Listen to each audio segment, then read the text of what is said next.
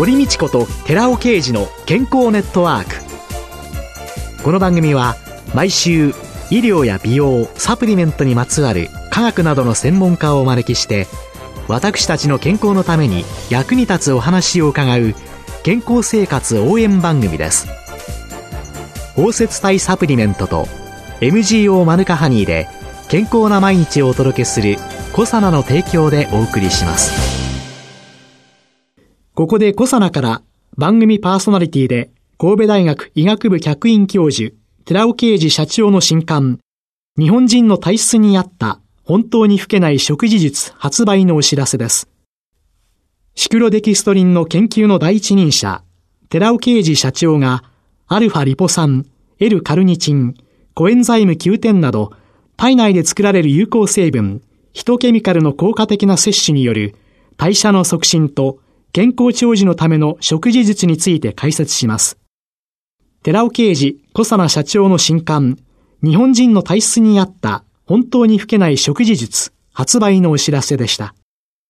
こんにちは、堀道子です。今月は青山サロンキレイファクトリーのプロポーション専門家、蓮見香音さんをゲストに迎えて、今年こそ痩せるを実現するためにと題してお送りしています。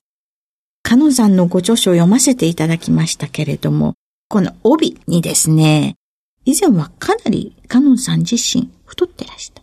すっごい太って見えますよね。ええ。私何キロぐらい痩せたように見えますか ?20 キロぐらい。体重全く一緒なんです。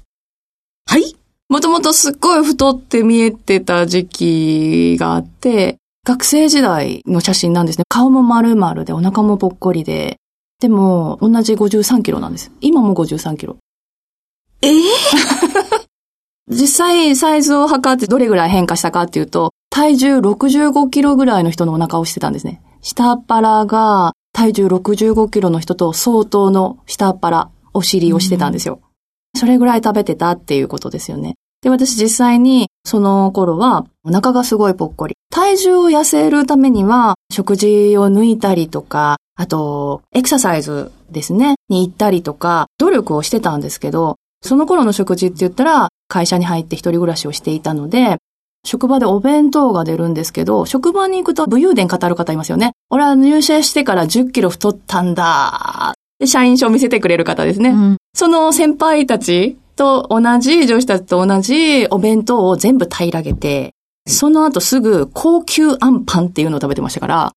でもでも体重はうん、53キロなんでしょう。太くなかったわけですよね。そうですね。他の食事で調整してました。で、20代後半になってきた時に、お仕事は頑張ってるんですけど、自分が女性としてって思った時に、女性なんだけど、お腹がぽっこり出てる時点で胸もちっちゃかったので、自分の中ではこれは女性の体型ではなくて、おっさん？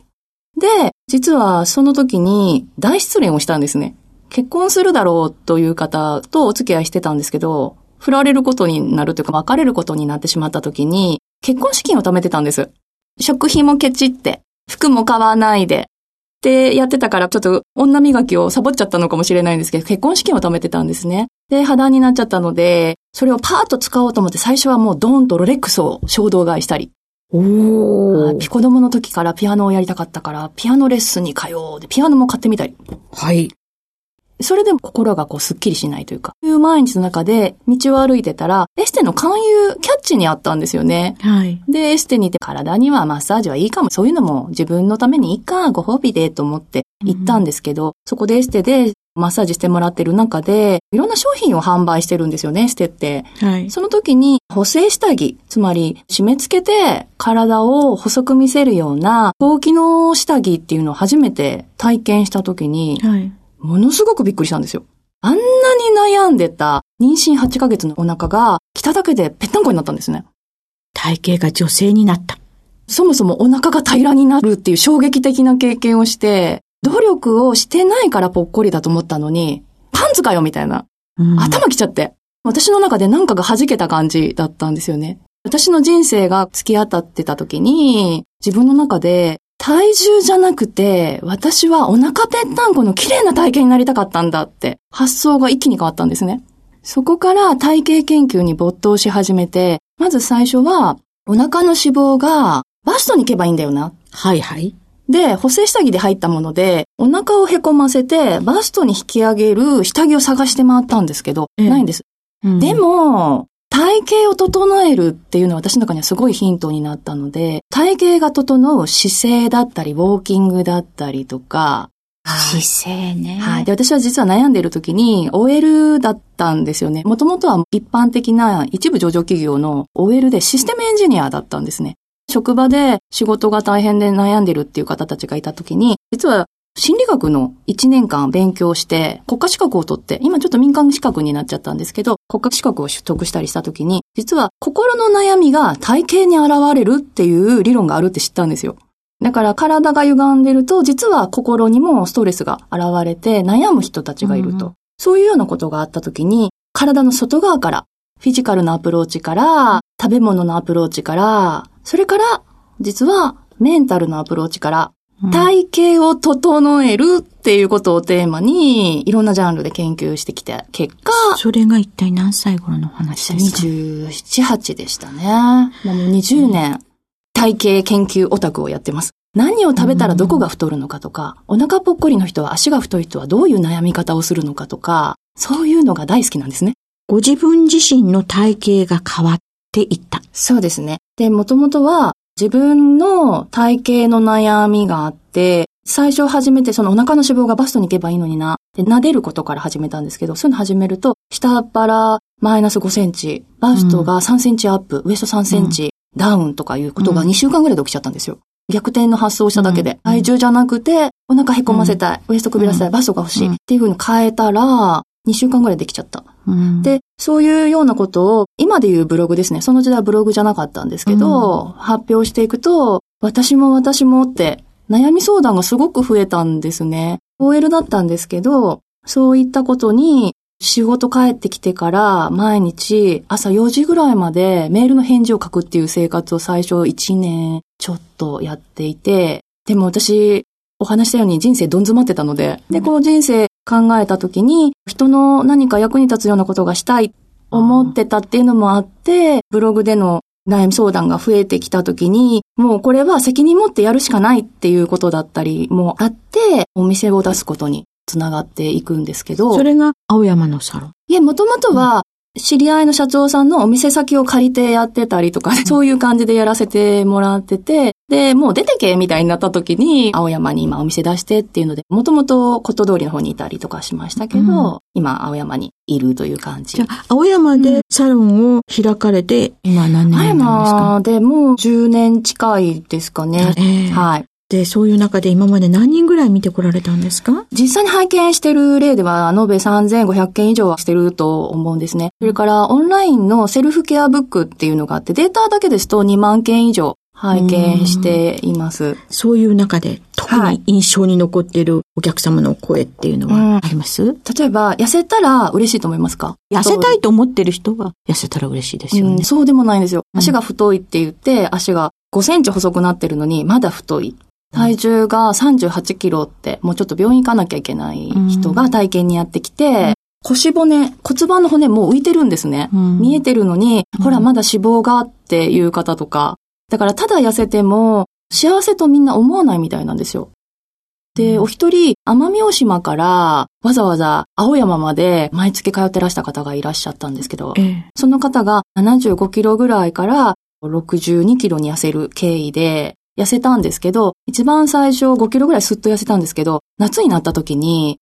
青山に来てるのに厳しい顔しててどうしたのかなと思ったら、暑くてできませんでしたって言い切るんですよ。どうしちゃったんだろうと思ったら、頑張ってたのにリバウンドしちゃった感じが自分の中で許せなかったみたいなんですよね。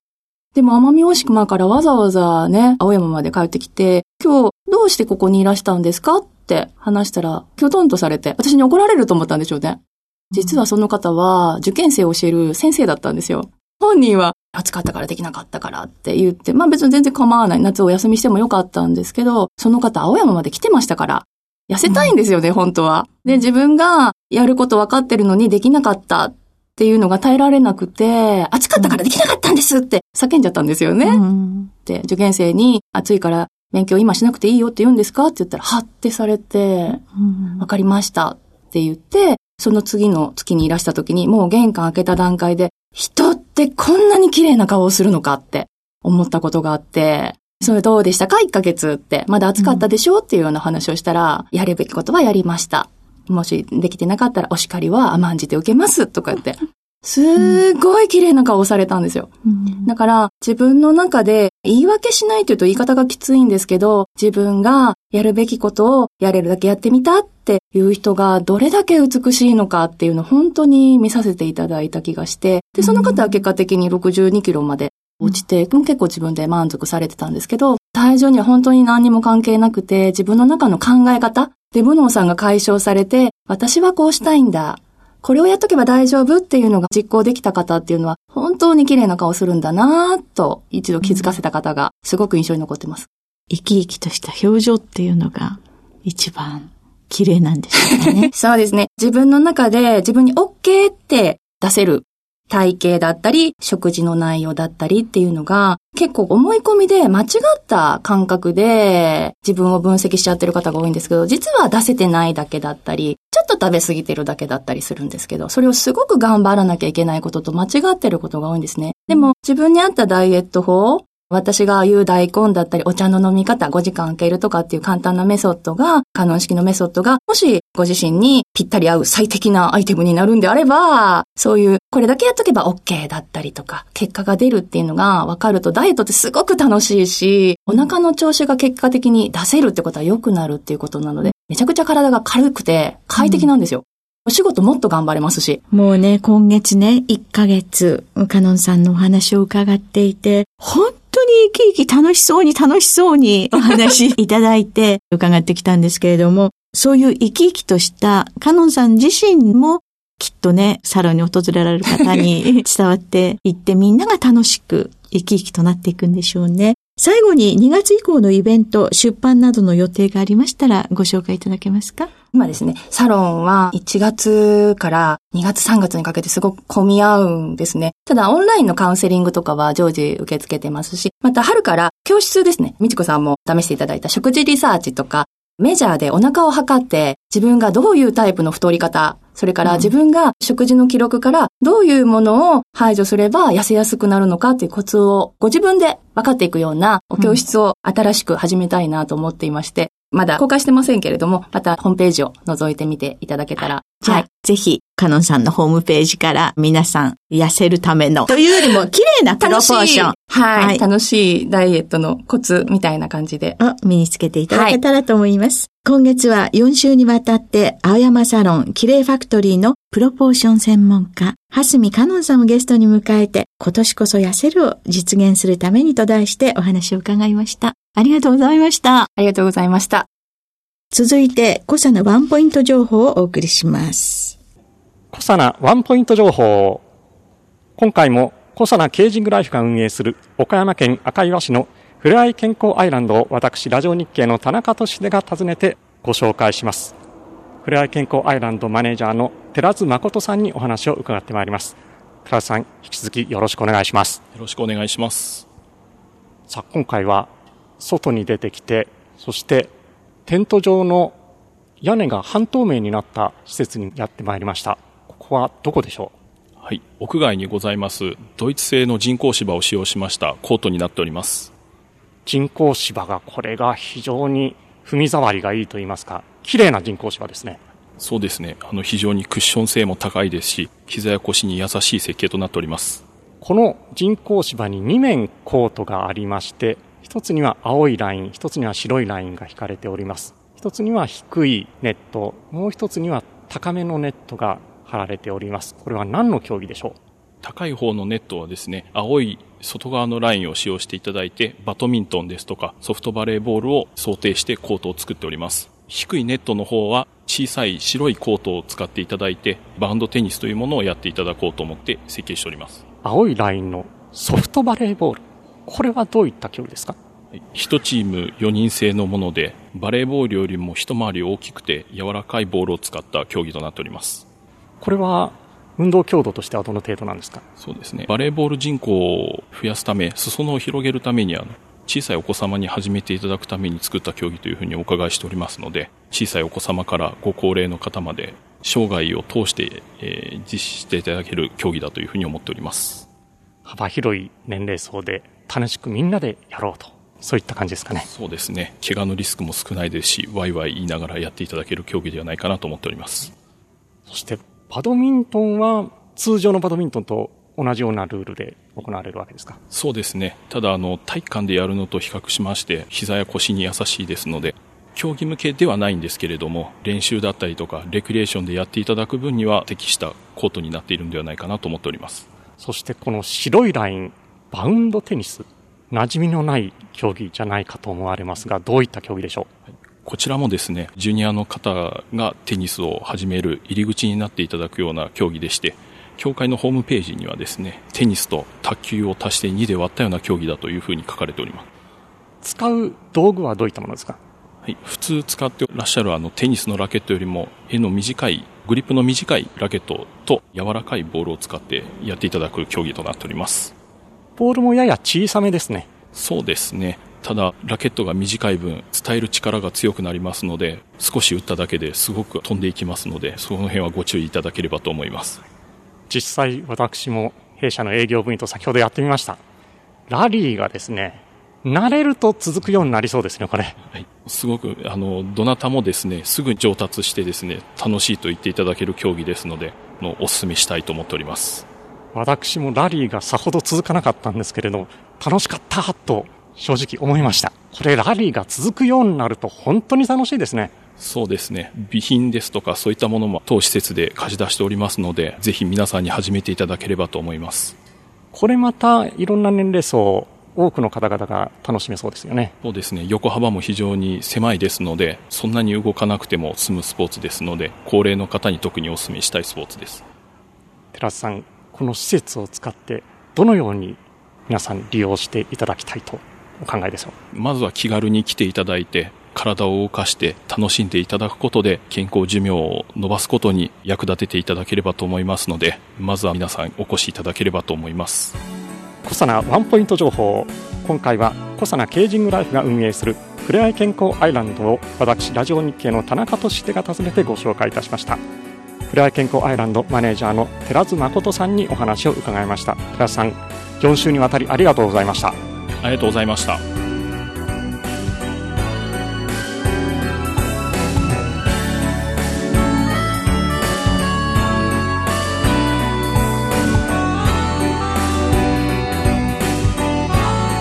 ここでコサナから番組をお聞きの皆様へプレゼントのお知らせです1日摂取量に制限のない新食物繊維アルファシクロデキストリン環状オリゴ糖に燃焼系アミノ酸といわれるカルニチンをプラスしブルーベリー味で食べやすくしたダイエットサプリ。コサナのピュアファイバーカルニチンプラスを番組をお聞きの10名様にプレゼントします。プレゼントをご希望の方は番組サイトの応募フォームからお申し込みください。コサナのピュアファイバーカルニチンプラスプレゼントのお知らせでした堀道子と寺尾啓二の健康ネットワーク